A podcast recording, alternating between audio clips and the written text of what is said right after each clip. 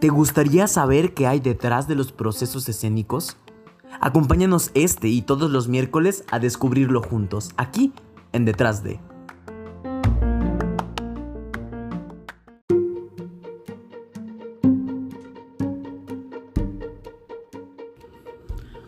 Espero que estén muy bien. Pues ya saben, yo soy Marco Martínez y el día de hoy en Detrás de nos encontramos con un invitadazo originario de aquí, de el estado de Chihuahua. Él nace en Hidalgo del Parral y posteriormente viene a Ciudad Juárez a experimentar el arte teatral. A partir de eso, su carrera pues es catapultada a raíz de que el maestro Luis de Tavira ubica a la compañía Al Borde Teatro acá y muchos de los integrantes de la compañía El Borde Teatro van y trabajan con el maestro Luis de Tavira. A partir de eso, nuestro gran invitado del día de hoy logró consolidar una carrera de puros éxitos. Actualmente es director del Centro Cultural Helénico, tiene 16 obras para niños y jóvenes audiencias, ha escrito varios guiones de cine, algunos de ellos premiados nacionalmente e internacional. Además de crear junto con otros compañeros del medio teatral mexicano el grupo Carretera 45, radicado en la colonia obrera de la Ciudad de México.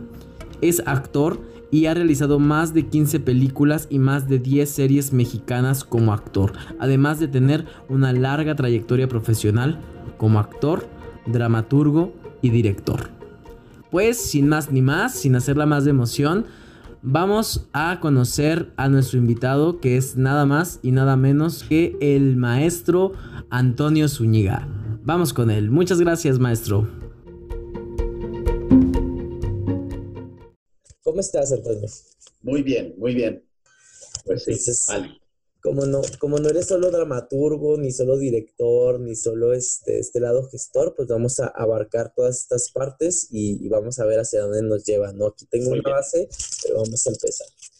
Vale. ¿Cuál es tu porqué para hacer teatro? Por ahí me gustaría empezar, porque tienes, tienes muchos años haciendo teatro, vienes este, eres originario de, Chihuahua Capital o, y, de, bueno, no de Chihuahua Capital, ¿verdad? Es originario de, un pueblo por ahí. Ok, ah, no, no, de pueblo. ¿Tú de dónde? Yo soy originario de aquí de Ciudad Juárez. De Parral, sí. Y eres originario de Parral y tuviste que emigrar a Chihuahua para hacer teatro. ¿Cómo fue ese proceso? ¿Por qué hacer teatro? Sin que suene algo este, estereotipado, te diré que el teatro me simplemente me, me eligió a mí, como pasa casi con la mayoría. Este, yo no quería hacer teatro, no iba a hacer teatro, no andaba buscando hacer teatro. Eh, sin embargo, eh, tenía algo desde mi infancia, desde mi lejana infancia, pues que yo creo que identifica a los, eh, a los teatreros. O sea, era bullanguero y bailador. Es decir, desde que era niño mm, participaba en todo, que la, que la poesía coral, que la declamación del Día de las Madres, que el bailable de, de este, Jesucita en Chihuahua, que este, que todo. Y entonces era una, una pilinguilla así de taparrito y aparecía en todo y en todo estaba siempre queriendo destacar, como por el lado del show, del espectáculo, de, de, de, darme a notar. Ese era un niño que me quería dar a notar. Y pensaba en mi cabecita de infantil, que yo mínimamente iba a ser gobernador de Chihuahua. y entonces, este, pues en realidad, cuando el, el teatro llegó, este, pues Simplemente fue natural que yo me, lo aceptara y me quedara. Y entonces, esa es la primera parte como la del impulso. Y llegó de manera intempestiva y sorpresiva porque yo estudiando en la Universidad Autónoma de Ciudad Juárez, cuando me pidieron que hiciera mi servicio social, este, me dieron a elegir en servicios culturales y académicos, este, el grupo, el, equipo de fútbol, la estudiantina o el grupo de teatro. Y yo elegí el equipo de fútbol y fui al equipo, pero había mucha gente y todos medían más de un 80 y yo era como un chaparrito que sabía jugar muy bien fútbol, pero que el entrenador no se quiso arriesgar conmigo porque medía unos 60. Y entonces, este, como si Maradona midiera más de unos 60. Pero entonces, este, eh, ya mi segunda opción era la estudiantina o el grupo de teatro. Y justo en esos eh, tiempos se verificaba en Ciudad Juárez un festival que se llamaba Festival de Teatro de Primavera. Y se hacía en la primavera, en marzo, y se hacía ahí en el, en el Teatro de la Ciudad. Ahí, nos ahí se presentaban todos. Y yo, estando trabajando en una maquiladora, trabajé ocho años en la maquiladora. Al mismo tiempo que estudiaba, trabajaba en la maquiladora. Un día, un sábado, fui a ver una obra de teatro y en esta obra de teatro estaba Joaquín Cosío y Susana Prieto Terrazas, la activista que ahora está en la cárcel. Ella este, eh, era la actriz principal y desde ahí yo dije, es que yo tengo que ser como ella. Y ni siquiera como Joaquín, Dios me libre. Este, entonces a partir de ahí nace una necesidad de hacer teatro. Pero ¿para qué, Antonio? Ok, y entonces, eh, esa es la primera parte. La segunda es que después de eso, y ya está entrando al grupo y conociendo y, em, empezando a hacer la actividad de lo que, y las actividades de lo que significa hacer teatro, te voy a decir algo que es total, pero es sincero. No es de ninguna manera demagógico. Si no hago teatro, me muero. O sea, ¿para qué? Pues para vivir, porque para mí hacer teatro es como tomar agua. Si no tomo agua, me muero de sed. Si no tengo teatro, me muero de sed, me muero de tristeza, me muero de, de sequedad. No, es el único lugar donde creo poder estar, ni siquiera lo diré libre ni nada, o donde solamente es el único lugar donde puedo estar. Entonces, ¿cuál es la necesidad primigenia esa? No tengo más que otra. Es decir, eh, me tengo que, me levanto porque soñé teatro y me, voy a dormir eh, pensando en teatro. Y, eso ya no es una, no es una este, eh, presunción, no estoy presumiéndolo, simplemente hasta lo estoy padeciendo, porque no es, no, es un asunto que todo el tiempo te haga feliz, en, el, en el sentido de la felicidad que todos conocemos. Es decir, el teatro me ha dado para comer, pero pues no, si yo hubiera seguido en la carrera de la maquila, a lo mejor hubiera sido gerente general de una transnacional y tener un sueldo que no me puedo imaginar como actor, eh, director y todos los, eh, eh, pues, este, todas las funciones que realizo. Este, eso es por primero. Y segundo, muy rápidamente, donde yo empecé a hacer teatro, y de eso tengo que agradecer siempre a la vida con Octavio Trías, ahí muy rápidamente aprendí que el teatro tiene un sentido, un sentido de compartir y de transformar, de ser uh, uh, alguien que puede convertirse en un actor de transformación y de cambio.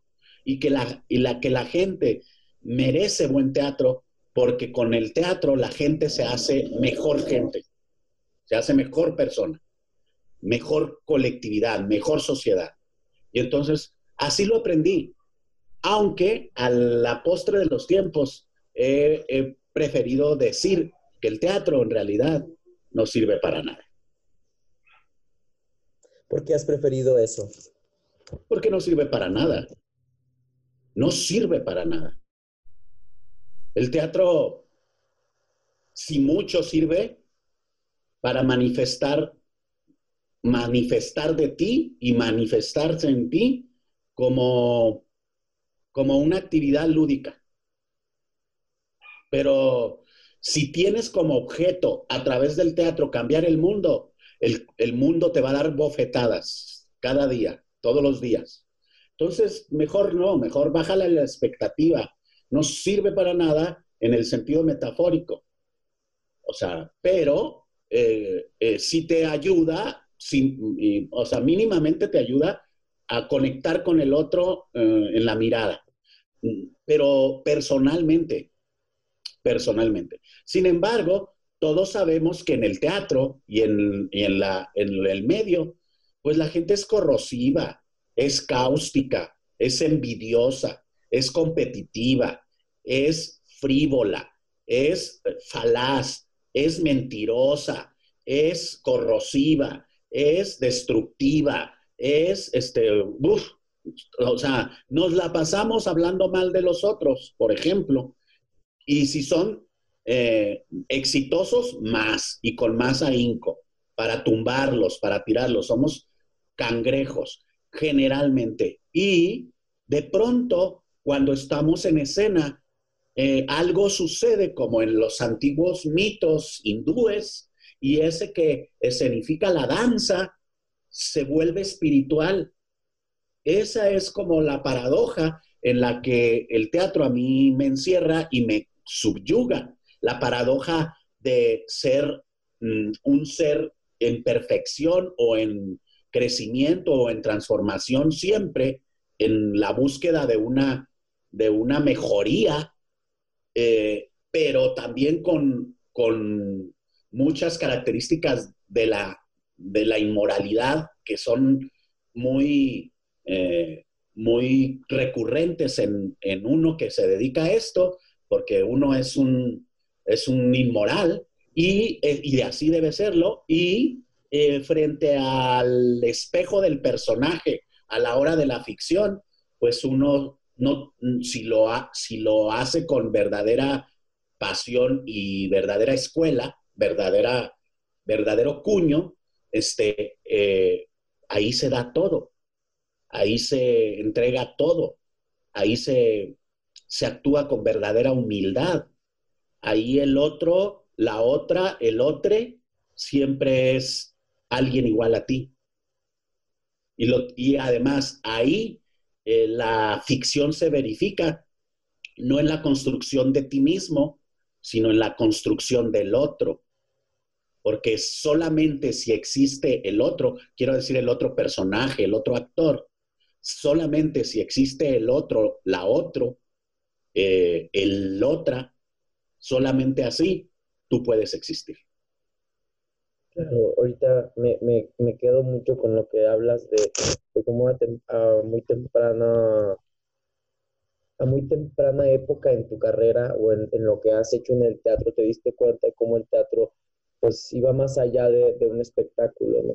Y, y también siento esta cuestión que hablas de, de que el teatro no sirve para nada, porque es cierto, ¿no? Muchas veces el, teatro te da esa, esa bofetada, ¿no? Y tienes que ir bajando expectativas, pero el objetivo continúa, ¿no? Muchas veces sigue ahí, ¿no? Aunque te, aunque te sientas de esta forma, el objetivo sigue ahí. Prueba de ello es que, pues, eh, tantos años de, trabajo, ¿no? Mucha gente podría decir, ah, la carrera de Antonio Señor, pero son años de trabajo, de estarle macheteando, de ir en contra de todo esto que hablas, ¿no? De las envidias, de eh, los corajes, de gente corrosiva y, creo que eso e, es, esto que estás diciendo es muy importante porque luego pensamos este, muchos jóvenes que salen de la carrera, no muchos chicos este, que están empezando a hacer teatro, a lo mejor sin carrera, no sin carrera de, escuela, piensan que o que es muy este, que es muy fácil o que es extremadamente difícil. Entonces, esto que dices me parece que lo ponen en un equilibrio bastante, ni que es tan difícil ni que es tan fácil, ¿no? O sea, hay, hay que trabajar como en cualquier otra, otra carrera. A continuación me gustaría que habláramos un poquito de, cómo empezaste primero. Si empezaste primero a actuar, a dirigir o a, o a hacer dramaturgia. ¿Y cuándo llegas a hacer dramaturgia? ¿En qué momento te das cuenta? No, eh, empecé a actuar porque te dije, entro a esta compañía y, entré a actuar desde el primer día.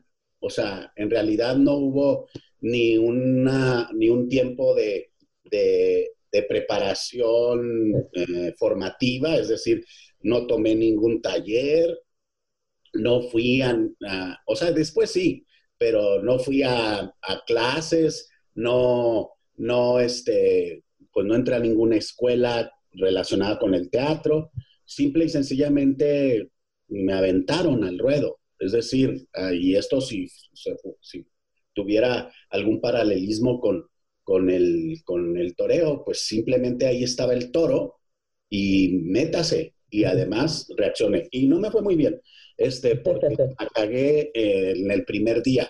Es decir, eh, estaban montando una obra, de, la obra que yo había visto un día antes, que te digo que fui a ver, la iban a montar otro, eh, al otro día.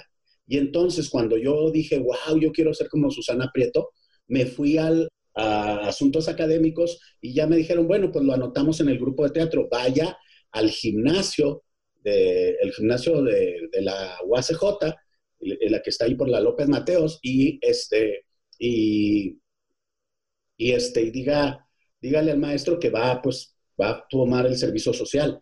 Y estaban ensayando, y ensayando dijeron, este, eh, vamos a hacer la escena de la violación la obra trataba de Alicia. Alicia, una mujer que era abusada por su marido y por, los hombres y que decide tomar eh, la determinación de su propia vida y, enfrentarse al mundo y enfrentarse al machismo y transformar eso.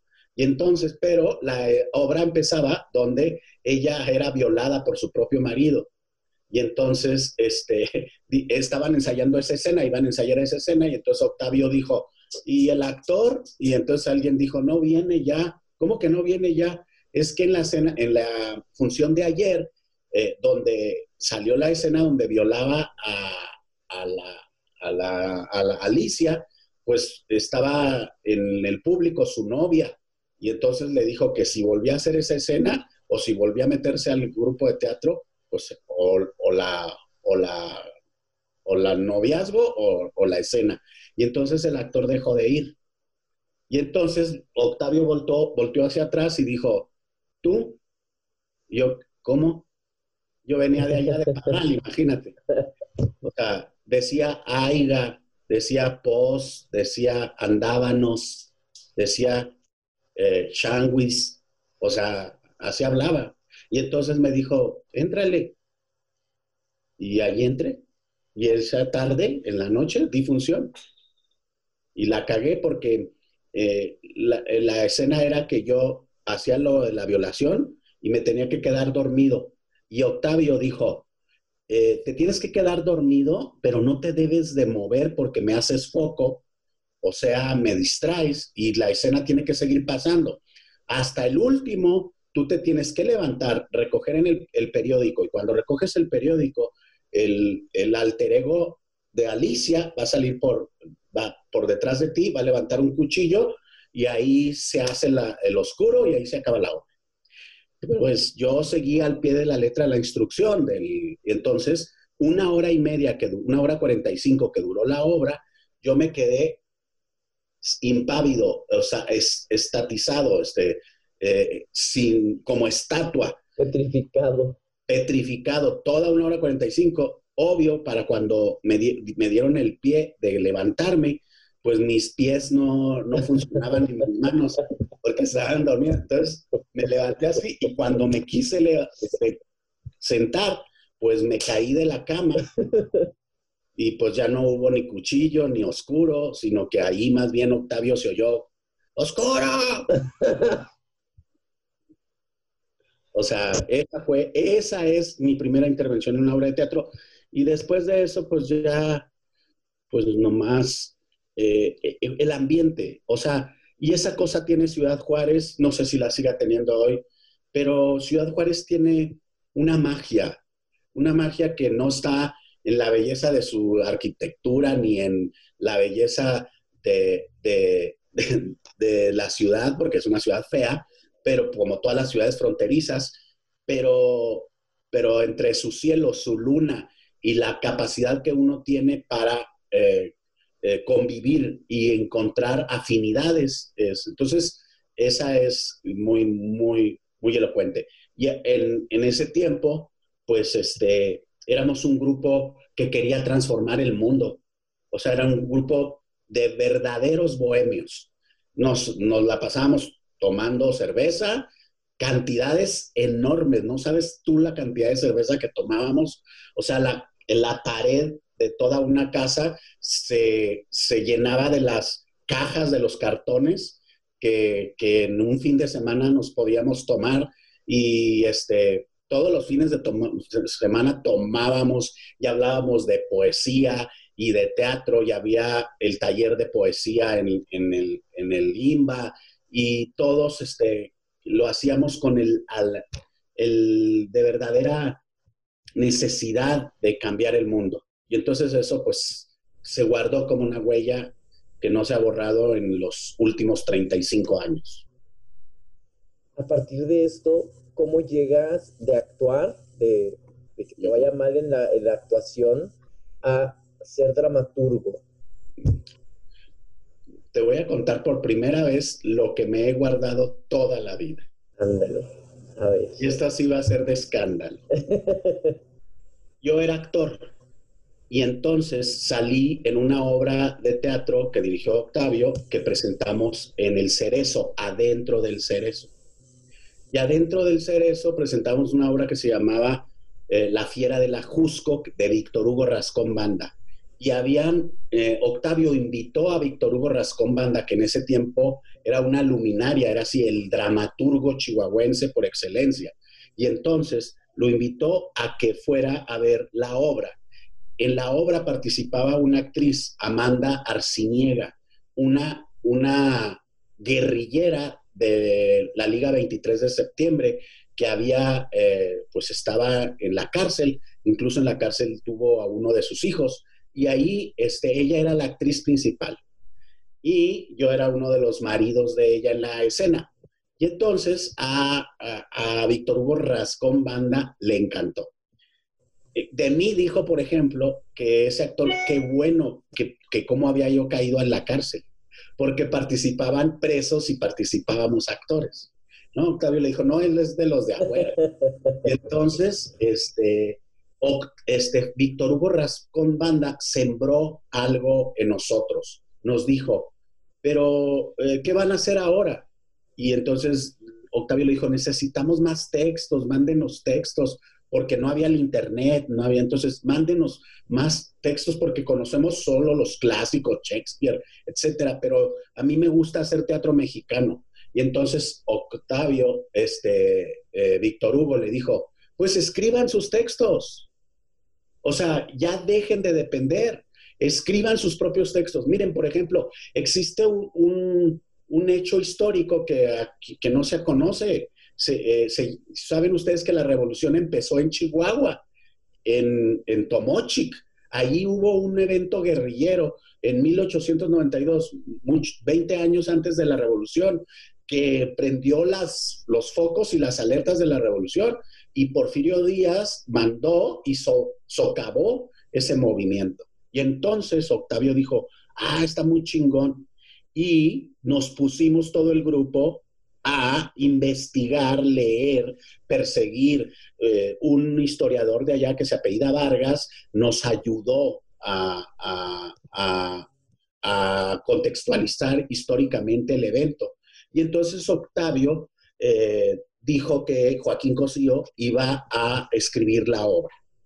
Y así, pues todos estábamos estudiando porque íbamos a hacer alguno de los personajes ya teníamos talleres, ya hacíamos ejercicios, ya jugábamos, o sea, ya me estaba yo formando como actor, pero este, pues también leíamos mucho, éramos muy lectores, muy ávidos para leer sobre las obras, sobre los temas. Y entonces, pues nos, chutamos toda la historia de Chihuahua y el hecho, el, el evento del, de Tomochic y la Santa de Cabora. Y entonces, Joaquín se tardó por lo menos seis meses sin entregar nada estaba como en una sequía este, creativa, o, por lo menos, pues a lo mejor él no era dramaturgo porque no había escrito teatro, solo poesía. Y entonces Octavio dijo, este, bueno, pero pues ya no voy a estar yo este, esperando todo este tiempo. Este, y luego se peleó con Joaquín por eso. Y, pero lo que vamos a hacer es que el que quiera escribir, escriba y vamos a utilizar de todos. ¿Quién quiere escribir? Y yo dije, yo era viernes. Y para el lunes yo me escribí una escena y la llevé. Y como yo era de la sierra, pues yo le puse el tono a los personajes de la sierra y todo eso. Y la llevé y a Octavio le encantó, pero a Jackie no. Ah, pues claro. y entonces me empezó a boicotear. Y viví verdaderamente infiernito. Eh, y entonces ellos se pelearon porque en el ego, que siempre trasciende a los, a los actores y a los creadores, pues cómo era posible que él, el poeta, y con este chavo que apenas este, eh, llegaba de la sierra y no sabía nada, iba a escribir una obra si él era el titular y el poeta y el indicado. Y entonces me empezó a boicotear, pero Octavio fue muy leal a su palabra y eso se lo voy a agradecer mucho, siempre. Y entonces él dijo, no, pero él escribe y él escribe. Y entonces un día Joaquín eh, se puso en huelga y dijo que no iba a hacer nada mientras yo estuviera escribiendo.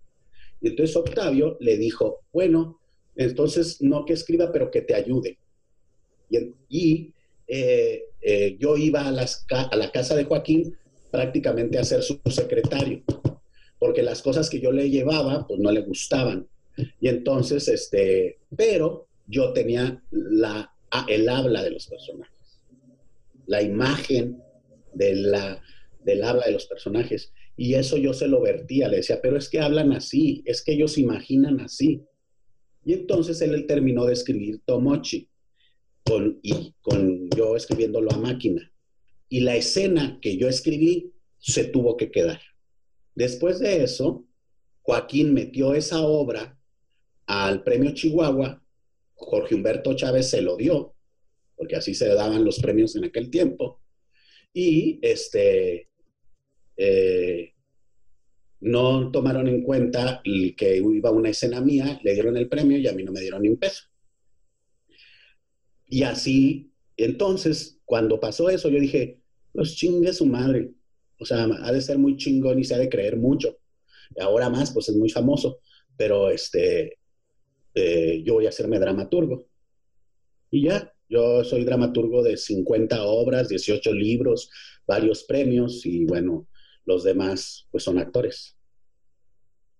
Increíble la historia, increíble el, poder ver el origen de, esta, de este arte tuyo que haces con tanto ahínco. Y que, como bien dices, ¿no? Son, son muchas obras las que llevas y, varias de ellas las has dirigido, ¿no? Y otras las, las has compartido con otras personas y se me hace muy, muy padre poder ver esta historia. Yo que estoy de acá ubico la historia del teatro juarense desde lo que dice Giselle, desde lo que dice Rodolfo Guerrero, desde lo que he escuchado por ahí de Perla, ¿no? Entonces, me gusta mucho escuchar estas partes porque pues se van uniendo las cosas, ¿no? y vas entendiendo a mí me, encanta tener toda esta, esta, reserva porque aunque no estuve ahí, me gusta escucharlo, ¿no? Y saber de dónde viene todo esto y saber que, hay un Antonio Zúñiga que, creció en las tablas de acá de Juárez y que le dieron, le dieron el, push para estar en donde está y, ser un orgullo juarense, ¿no? Aunque seas de algo el parral.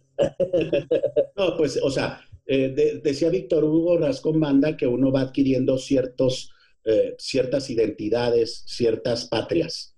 Es decir, tú eres de donde naciste, o yo nací en Parral, pero tú eres de donde te formaste y yo me formé teatrero, soy y soy y como yo soy más teatro que otra cosa, pues soy 90% juarense. Y tú eres también de, donde tienes destino. Y entonces también soy chilango, por lo, por lo cual yo soy auténticamente chilangüense. Totalmente.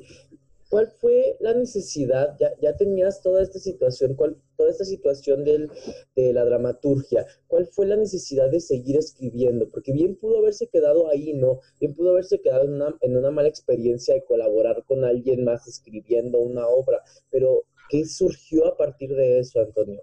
Pues mira, eh, precisamente cuando yo escribí esa escena y Octavio, yo fui testigo de que llevé mi papelito y Octavio lo repartió a los actores y le dijo, tú eres el padre Castelo, tú eres este, este eh, Cruz Chávez, tú eres este, y entran y se acomodan y leía y dirigía. Yo dije, qué, o sea, qué maravilla lo que yo puse chueco, mal, mal puesto, medio, o solo en carácter de imaginación. Está agarrando cuerpo y se está viendo y se está escuchando y se convierte en algo que resuena en mi corazón. Y este, creo que eso es del proceso de escritura lo que más me subyuga. Es decir, desde el momento mismo en que yo empiezo a poner las, los dedos en las, en las teclas de mi computadora, que lo, lo empecé a hacer en máquina Olivetti, este, desde ese mismo momento, este, mi ser completo se inquieta totalmente y se, se modifica. Y entonces eh, lo que es imagen y lo que viene de la imaginación y también de la escucha, de la observación de la realidad, verlo transformado primero en una hoja en blanco, en letras, y después poder imaginar desde antes y después verlo, es, eh, es todo un proceso pues de alquimia, pero también de, de preñez y también de, eh, de iluminación, o sea, de, de dar a luz. Es decir, las cosas nacen ahí y se convierten en algo objetivo. Y eso no lo, no lo hace la poesía. Es decir, tú escribes un poema y tú te lo puedes imaginar y a ti te puede impactar emocionalmente, pero la poesía del teatro es la carne viva del actor, la carne viva de la escena. Y eso este, surge de, un, de lo plasmado en una hoja en blanco, número uno. Y número dos, que hay un evento matemático en la dramaturgia que hay que eh, siempre eh, responder, encontrar eh, una solución. Es decir, tú cuando escribes, escribes en una hoja que aunque sea de la computadora, tiene la misma medida de una hoja este, de, de máquina, de lo que llamamos una hoja de máquina, una hoja en blanco. Mide 11 por 21, algo así. Y esas, en, esa, en esa hoja eh, escribe, eh, cabe un número limitado de letras. No te puedes salir de la hoja. Si te sales de la hoja, esas letras quedan en, el aire. En cambio, las que quedan adentro de la hoja son como esculpir en, una masa eh, de, de, escultor, es decir, en una superficie material porque el que escribe es eso, un escultor principalmente.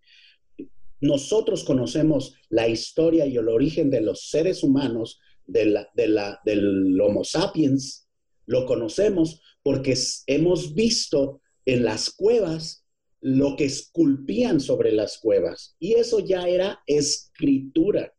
Y no hemos más que repetido lo mismo. Todavía hoy para escribir golpeamos las teclas con los dedos. Es decir, le pegamos al material duro y de ahí sale una imagen. Es impresionante. Es verdaderamente, eh, no es ni siquiera subjetivo, es absolutamente objetivo, pero totalmente mágico. Es decir, de un material duro nace una imagen y desde de la imagen nace una corporalidad. Eso es crear. Es como, es como copular con amor para ser un niño. Es como tener el niño nueve meses y hacerlo crecer dentro de ti. Y alimentarlo y ser, y cuando sale debe tener, por supuesto, una conexión real, carnal, de sangre, pero también te debes desprender de él.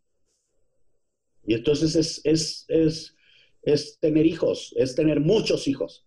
Y, y, además en este caso, te cuesta no más que el esfuerzo de tenerlos.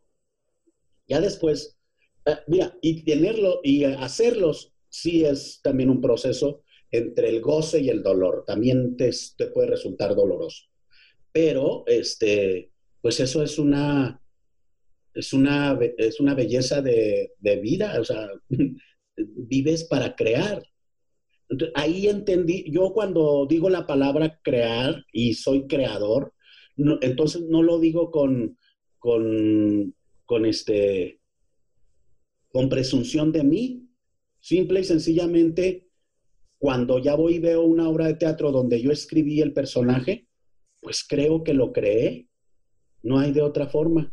O sea, nació de mi imaginación, de mi pensamiento, de mi inteligencia, de mi capacidad para escribir, de mi lengua y de las horas nalga que me paso para hacerlo.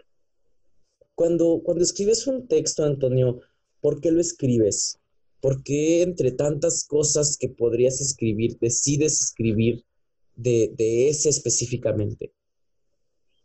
Porque como te digo, si te embarazas, no hay más, no hay más salida que expulsar el bebé. O sea, porque me embarazo de la realidad.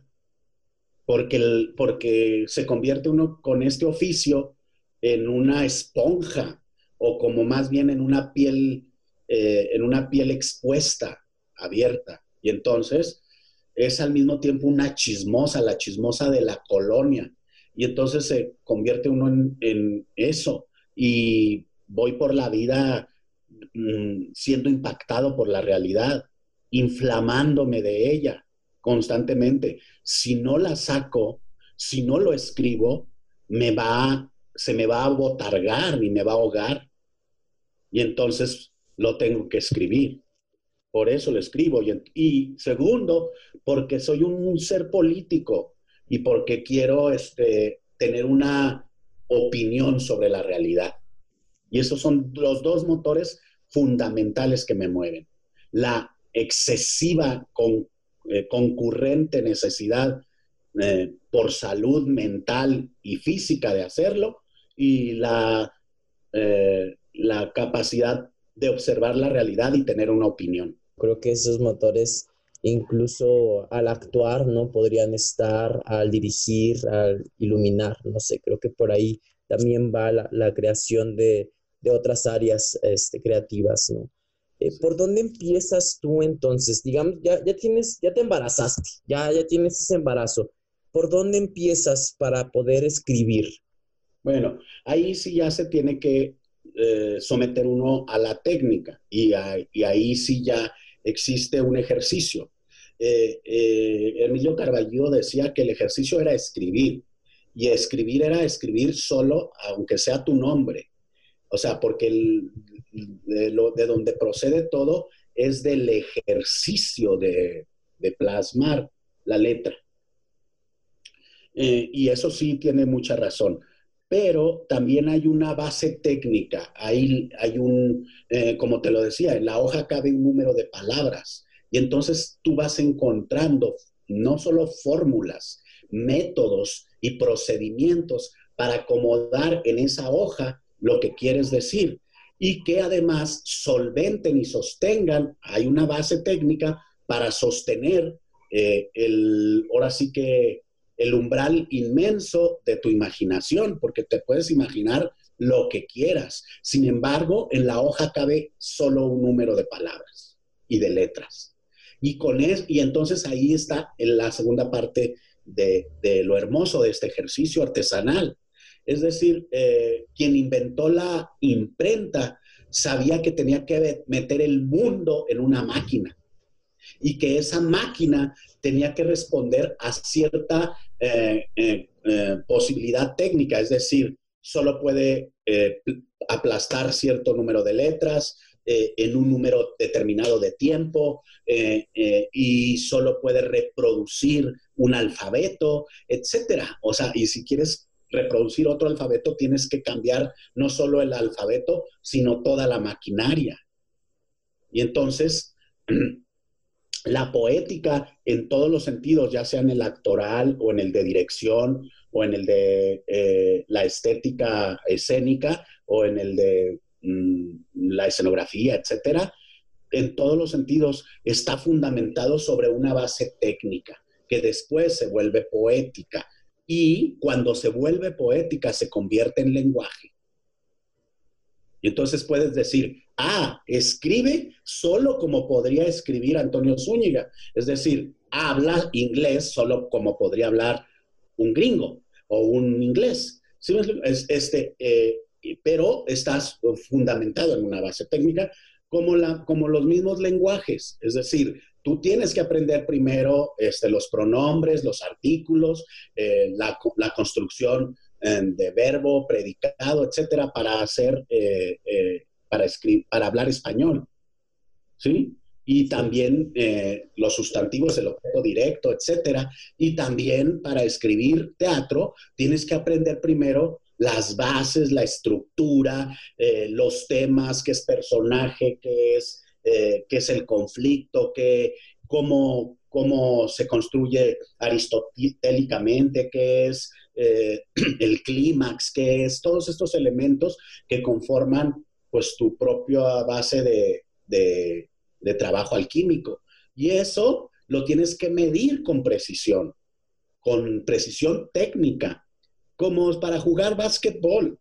Le tienes que eh, considerar el impulso de tu cuerpo, la fuerza de tu brazo, la mirada certera, la capacidad con la que vas a aventar, eh, el, ángulo con lo que lo vas a hacer, el efecto que le tienes que dar y todo eso lo aprendes técnicamente. O sea, igual que danza, igual que la técnica Graham, ¿sí me explico? Pliés, eh, este, relevé, plié, relevé mil millones de veces hasta que lo domines de tal manera que en un pie, plié, relevé, cabe un split. Me, me, nace una duda, ¿no? Hablaste tú de encontrar los métodos, de encontrar, encontrar algo, ¿no? Entonces, yo entiendo, uh, corrígeme si me equivoco, si me equivoco, perdón, este, que hay que encontrar tu, tu forma, hay una técnica base, ¿no? Está la, base que tienes que entender y tienes que saber eh, como relevé, pero hay algo que tienes que encontrar, hay mecanismos que tienes que encontrar para tú poder plasmar lo que quieres decir, que eso, que eso va a partir de la técnica, pero es algo que tú como autor encuentras. Sí, sí. Eh, es tu propia voz. Es decir, pero tu propia voz está en ti. Y entonces eh, también mm, habría una especie como de línea de conexión con la técnica. La técnica te posibilita a preparar el territorio, el horizonte, el terreno, eh, eh, el material de trabajo. Pero en medio de ese material de trabajo, tú te tienes que ir preguntando quién eres, cómo quieres vivir, hacia dónde quieres ir, ¿Qué tanto de ti implica un reconocimiento de ti, tu propia identidad y tu propia eh, eh, formación? Es decir, si, prefieres este, crecer o no crecer, modificar o no modificar tus alcances y entonces el mismo lenguaje es infinito y para aprenderlo, pues este, necesitas horas y horas y horas de estudio y horas de trabajo. Pero en medio del estudio y del trabajo, te tienes, tienes que ir definiendo y decidiendo qué de eso es lo que habla más de ti. Habla desde tu pecho, habla desde tu estómago, habla desde tu vida. Y entonces nace lo que es tu propia voz. Y, la, y esa también la aprendes a reconocer la logras reconocer en un determinado momento. Y entonces trabajas con ella, defines tu voz y la amplías. No la sujetas, la liberas, la, la haces autónoma y también al mismo tiempo la mantienes conectada a tu corazón y a tu mente, a tu, a tu intelecto, a, a, la definición de, tu propia, de tus propios alcances una clase magistral para los que nos vayan a escuchar, espero, y, estén tomando notas, ¿no? ¿Cómo sabes que ya terminaste un texto, Antonio? Ya, ya te sentaste, ya tuviste todo este proceso. ¿En qué punto dices, ya tengo que soltar o, ya este, no hay más o, ¿O qué es lo que dices? ¿Cómo llega a ese final? Mira, hay que tomar en cuenta que este trabajo del teatro siempre es un viaje, pero es un viaje de varias, de varios. Es un viaje compartido, colectivo, del que no puede desprenderse el dramaturgo. Por supuesto, fíjate, en la época de Shakespeare, el viaje era compartido y el mismo Shakespeare participaba de los montajes, improvisaban y cambiaban. Luego eso se eh, sistematizó hacia otra parte y vino la autoridad del director y, la hegemonía del dramaturgo, primero la hegemonía del dramaturgo y luego la del director.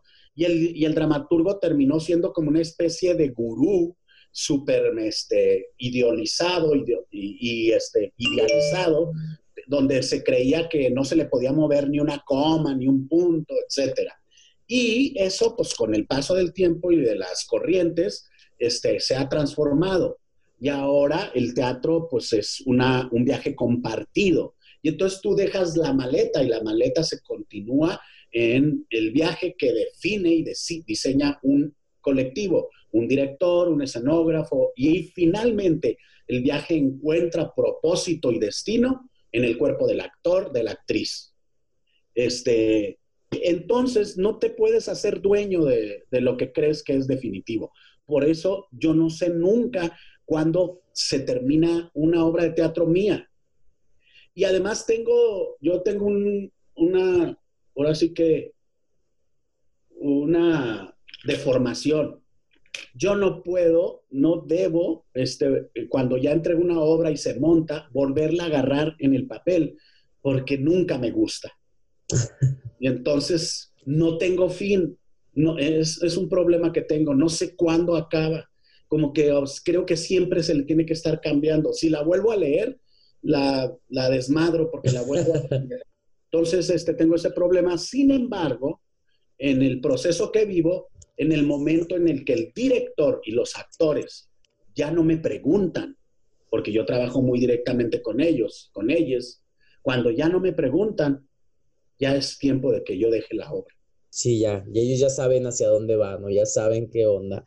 ¿Cómo aprendiste a escribir, Antonio? Ya, ya hablaste de la técnica y todo esto, este, pero ¿en qué punto dices tú, yo ah, o lo voy a estudiar o voy a leer o cómo fue? Yo después de Tomochic escribí una obra que se llamaba Sábado de Gloria, que volvió a montar eh, este, Octavio Trías, y Octavio Trías, como vio que había algunos que, y algunas que, estábamos decididos a escribir, eh, le dio a, bien decir, pues yo voy a, apoyar. Y entonces eh, eh, habló en la universidad para que fuera un maestro a dar clases, a dar un taller. Y entonces mm, ese maestro no fue no solo una vez, fue varias veces. Y yo participé en sus talleres junto con Pilo Galindo y, la misma Giselle y muchos este, a, al, taller del maestro Jesús González Dávila. Y eh, allí fue un tiempo largo y, muy fructífero de escritura. Eh, llevábamos los textos, él nos, nos decía eh, cómo estaba la estructura, qué, qué, es, qué funcionaba, qué no funcionaba. La mayoría de las cosas nunca funcionaban, etc. Y luego este, yo me vine a la Ciudad de México con ya, ya aprendido de esto y del, de, de, mí como actor. Y en la Casa del Teatro, donde vine a estudiar con Luis de Tavira, estaba Vicente Leñero, tenía un taller y entonces yo le pedí entrar al taller y me aceptó. Y ya, este, em, empecé, ahí pasé como cerca de cuatro años. Wow, no, pues ya Vicente Leñero y, y Dávila es, es hablar de, maestros que ya para qué escuela. Con el paso del tiempo, pues llegué a tener este, pues diferentes talleres, con Sanchís Sinesterra, con Carballido, y luego después con la experiencia. Con Víctor Hugo Rascón Banda le ayudaba a escribir algunas obras y sobre todo, pues duré muchos años, más de 10, trabajando directamente en la dramaturgia de varias obras, adaptaciones sobre todo con Luis de Tavira. Y bueno, Luis de Tavira es un maestro en la pedagogía. Le encanta, le, vive, le apasiona enseñar y, pues con él aprendí muchísimo. Ahorita, justo qué bueno que lo mencionas, vamos a, vamos a ir para allá con Luis de Tavira, pero antes quisiera, antes de, ya irnos hacia ese mundo tan grande que va a ser hablar de, Luis de Tavira y, cómo influye en la carrera de, de varios artistas juarenses, ¿no? Este, ¿Qué recomendarías para un joven dramaturgo que, haga para aprender si no tiene la posibilidad de ir a una escuela? Por ejemplo, acá que, se batalla mucho para traer este, talleres de dramaturgia, acá es, casi nulo en Juárez esos talleres de dramaturgia. Entonces, ¿qué recomendarías tú para un chico de, de fuera de la Ciudad de México, de algún estado que no tiene esa posibilidad? Mira, pues ahorita no tienen el impedimento porque en realidad hasta podría ser como pretexto, porque ahora hay talleres en línea eh, de todo el mundo. Y entonces, más bien, yo creo que deberían este, alimentar eh, esa, esa, esa, curiosidad y además eh, sí obligarse a tomar talleres. Nadie aprende a escribir. o sea, lo que sí es cierto, o sea, no, el oficio de escritor no se puede enseñar. No se puede enseñar. El oficio de escritor simplemente se cultiva en uno mismo y uno mismo va aprendiendo sus propias claves, las va redirigiendo, rediseñando, reconstruyendo. Pero este, esta base técnica y de contexto y de, y de, pues ahora sí que de bagaje cultural, pues sí lo puedes adquirir en talleres, ahora hay talleres en todo el país, en o sea, en línea, y más con la pandemia. Entonces, yo creo que es muy importante que, que, que, es, que se, pues que, que vayan hacia eso, pues hacia la formación. Es muy importante formarse. Y también, ¿sabes qué? Es muy importante, como en todo el ejercicio de la escritura, leer. Leer. O sea, yo ahora leo cada vez menos, pero leí mucho cuando era eh, allá juarense. leí muchísimo, muchísimo. Entonces, eh, estaba ávido de lectura. Claro, y esa es la clave, yo creo que para cualquier actividad que uno se, quiera inmiscuir, ¿no? Si es administración, si es, casi siempre hay mucha información en, los libros, ¿no? Hoy en día ya los libros están incluso en línea gratis, entonces es cuestión de, tener eh, la pasión por ir tras ello, ¿no? Volviendo a el maestro Luis de Tavira, ¿hay un antes y un después de Luis de Tavira para ti? Claro que sí. Eh, eh, creo que Antonio Zúñiga eh, llegó a, un, a un nivel de trabajo y de involucramiento con el teatro en Ciudad Juárez y que, como suele suceder y el teatro suele sembrar, eh, pues eh, llegó por ahí y la oportunidad de trabajar con el maestro. Octavio nos trajo a la Ciudad de México, y digo nos trajo porque a él lo invitaron y yo estaba en una obra eh, que, participaba en un evento que se llamaba eh, Teatro Clandestino en la Ciudad de México. Y en ese teatro clandestino este, eh, se sucedía en la escuela de teatro del, maestro. Y entonces nos vinimos un grupo de, allá, del grupo de Octavio Trías, a presentar, este, a presentar una obra. Y esa obra este, tuvo mucho éxito y se presentó en la Casa del Teatro. Se llamaba Ley Fuga. Y entonces, este, esa obra eh, pues le, fue muy bien. Y ahí ah, eh, los de la Casa del Teatro tuvieron a bien, como íbamos a estar dos o tres meses acá en la Ciudad de México, la primera vez que veníamos, nos regalaron los talleres que quisiéramos, a los que quisiéramos entrar. Y entonces yo entré a un taller de Luis de Tavira. Y entonces Luis de Tavira terminó su taller un día eh, diciendo, y esta es su casa. Y se fue. Y entonces yo lo seguí, salí corriendo del salón y lo alcancé enfrente y le dije, usted ya, ya, ya lo puso sobre la mesa y yo tomo la palabra. Si esta es mi casa, yo quiero estar aquí. Quiero entrar a la carrera, pero no quiero entrar al, primer año, quiero entrar en, la, en, tercero. digo, yo tengo 30 años y no tengo tiempo de entrar a estudiar de primero. Y entonces me dijo, lo voy a pensar una semana. Y en una semana me dijo que sí, y entonces entré a estudiar con Luis de Tavira. Wow, y a partir de ahí. a partir de ahí, vino Felipe Ángeles y Felipe Ángeles con Luis de Tavira como director y ya toda la compañía se vino de allá para acá y así. O sea, fue en realidad algo muy impresionante y por supuesto que ya entré yo en San Cayetano, en el, en, el retiro que, en el que estuve estudiando con él hasta más de cuatro años y pues es en realidad una gran, gran experiencia. Esto, eso se me hace muy interesante porque ahora que mencionas Felipe Ángeles, pues lo acaban de, remontar, ¿no? Acaban de hacer este, una, un montaje bajo la dirección de Rodolfo Guerrero y con, tu coordinación artística, ¿no? Con el Centro Cultural Helénico. Y, fue algo que también vi, vi, las críticas, ¿no? Vi este, varias notas donde hablaban que pues no le pide una cosa a la otra, ¿no? Que son dos cosas totalmente distintas. Que... Son lecturas distintas, Rodolfo es un, director distinto y, lo que se planteó sobre la escena fue absolutamente distinto, pero muy, muy, muy hermoso porque el texto de Elena Garro y esa parte de la historia siempre es muy conmovedora para nosotros como chihuahuenses poder este, representar. ¿Hubo alguna clase de nostalgia, de algún encuentro contigo mismo después de, tantos años, tú estar en escena, en esa puesta en escena y ahora tú verla como de este lado más de la gestión? Sí, claro que sí.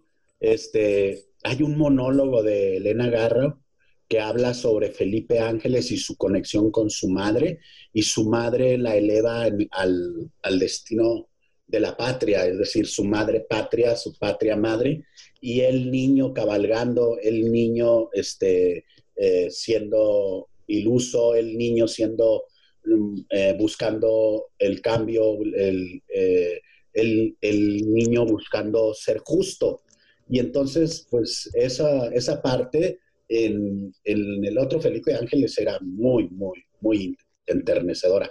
Número uno y número dos, que eh, Rodolfo y yo fuimos absolutamente cómplices en la primera Felipe Ángeles porque él era Felipe Ángeles y yo era el dramaturgo y yo le había pedido a, a, Luis de Tavira que pusiera a Rodolfo de Felipe Ángeles y bueno, y ahora Rodolfo siendo director de Felipe Ángeles, este, pues eh, por supuesto que sí tiene muchas reminiscencias en el momento, pero lo importante es que simple y sencillamente, eh, cuando hablaba de la voz, aquella era la voz del maestro y su espectacularidad. La voz del maestro es eso, precisamente, su espectacularidad, su capacidad de convertir en una fantasía monumental todo. Y acá, pues, este era Rodolfo, que seguía siendo monumental, pero más detenido en los detalles. Entonces, este, y pues las dos, las dos experiencias muy vitales. Claro, y que son obras que, que están en la historia del teatro mexicano nacional, pues esos dos montajes, ¿no? Incluso cuando se veían las notas de que venía este, este próximo montaje, se hacía inmediatamente, eh, no una comparación, pero sí un recuento, ¿no? De que esta obra ya se había montado, en qué momento, este, y para qué, ¿no? Y, que esta obra quede en la historia y que los dos hayan tenido la oportunidad y que sean cuarenses, ¿no? Que se hayan formado acá de inicio, es este, algo muy esplendoroso para Ciudad Juárez y Chihuahua. Muy bien, pues mucha, a mí me da mucho orgullo y mucho gusto. Mira, la, siguiente pregunta ya es como dar un paso del Antonio creativo en, escena y al Antonio creativo detrás de, ¿no? Este, ¿En qué punto de tu, de tu quehacer como dramaturgo, actor, director, das el paso a la gestión y producción? Mira, yo siempre me he metido mucho en la producción. Yo hice muchos trabajos con Rodolfo Guerrero, él dirigiendo. En Ciudad Juárez empezamos así. Este, eh, empezamos así, éramos pareja y al mismo tiempo pues, pues, hacíamos teatro juntos y así nos podíamos pelear más a gusto.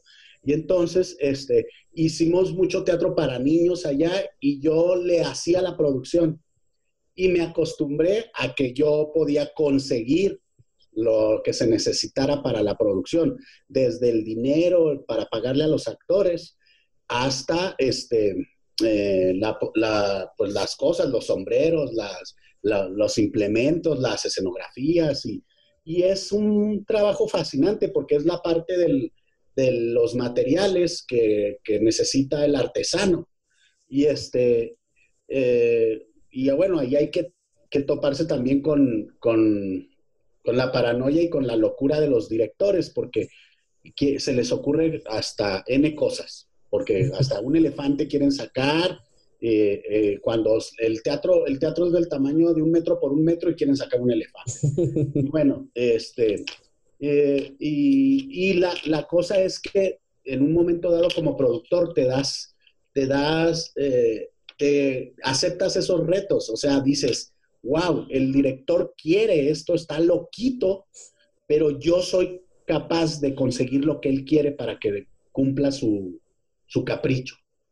Y entonces es, lo que haces, te dedicas a cumplirle los caprichos al director, a, los actores, y además terminas odiado por todos y por todas, porque todo mundo dice que eres el que hace todo tu trabajo mal, porque todo lo que hacen mal no lo, no lo son capaces de reconocer y entonces se lo achacan al productor. Así que si no actuaron bien fue porque no tuvieron la peluca bien o si no, etcétera. Y entonces, y si la obra no salió bien, pues el director puede decir al final que no tuvo todos los elementos necesarios para hacer descargo de su imaginación. Pero este, también sucede al revés, que todos los elementos congenian de tal manera y se conjugan de tal forma que entonces, pues, este, todo mundo termina eh, sintiendo este, que el director es un chingón, que los actores son unos chingones y al, y al productor de del productor nadie se acuerda. Es, es, es, un, es como un trabajo muy, muy infame por eso, porque al director, al productor nunca nadie le, le... Pero yo muy rápidamente en Ciudad Juárez entendí o pensé entender que yo quería hacer este, este trabajo, este oficio para vivir y que tenía que sacar del mismo teatro para vivir. Que no, que, o sea, y entonces me salí de la maquiladora, donde ganaba muy poquito, por cierto, pero era un sueldo fijo, y dije, chingue su madre, yo de aquí a ver cómo le hago, vendo, me vendo, me quién sabe, lo que sea, pero yo tengo que hacer que esta actividad me dé de comer y también le dé de comer a la gente que trabaja conmigo. Y así lo hice hasta, hasta la ahorita. Y entonces, en un determinado momento, pues fundé grupos, fundé Carretera 45, y, y, pero solventado en una sola condición, que no era yo lo que se vendía, sino lo que se vendía era precisamente el arte que se hacía en escena. Que entonces, este, eh, eso iba a funcionar siempre y cuando lo que estuviéramos haciendo sobre la escena tuviera calidad y tuviera este, un sentido artístico. De otra manera, no íbamos a poder sostenerse nunca. Y en realidad, todo el, empuje estaba en lo creativo, todo el empuje estaba en el artístico y ya después lo demás se vendía solo. Se vendía solo y entonces empezaron a llegar las posibilidades de sostenerse, pues económicamente de un oficio eh, que, que, uno quiere. Y así, así sucedió. Eso que dices, Antonio, a mí me resuena mucho porque hay, hay, yo conozco creativos que hasta el día de hoy siguen sin ver esto como el lugar que, o el oficio o el trabajo que, que les va a dar de comer, ¿no?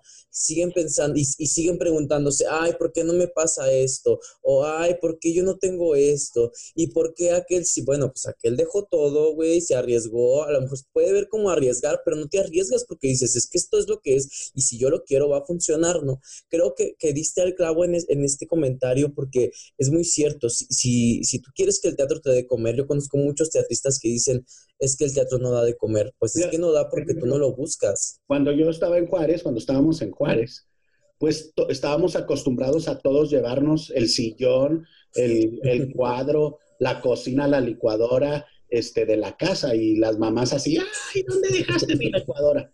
Y entonces yo en un determinado momento, ya como productor, le dije a Rodolfo, no, Rodolfo, es que tenemos que aprender a que nuestras obras todas tengan escenografía diseñada, tengan este vestuario diseñado, nada de que te traigas el vestido de tu abuelita. No, o sea, tiene que haber, porque eso le va a dar identidad y le va a dar voz propia a nuestro trabajo y va a manifestar lo que nosotros imaginamos. De otra manera, pues el vestido de la abuelita va a funcionar, pero va a seguir siendo siempre un teatro amateur.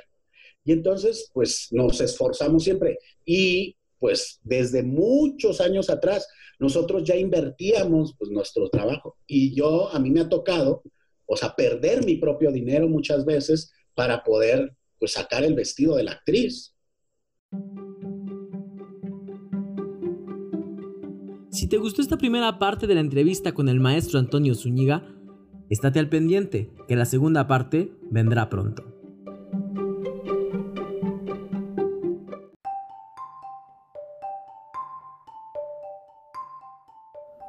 Esperemos si hayas disfrutado este capítulo de Detrás de. Recuerda seguirnos en nuestras redes sociales, nos encuentras en Instagram como detrás-de-p y en Facebook en nuestra página oficial Detrás de. Si te quedaste con ganas de más, espera nuestro próximo capítulo. Hasta la próxima.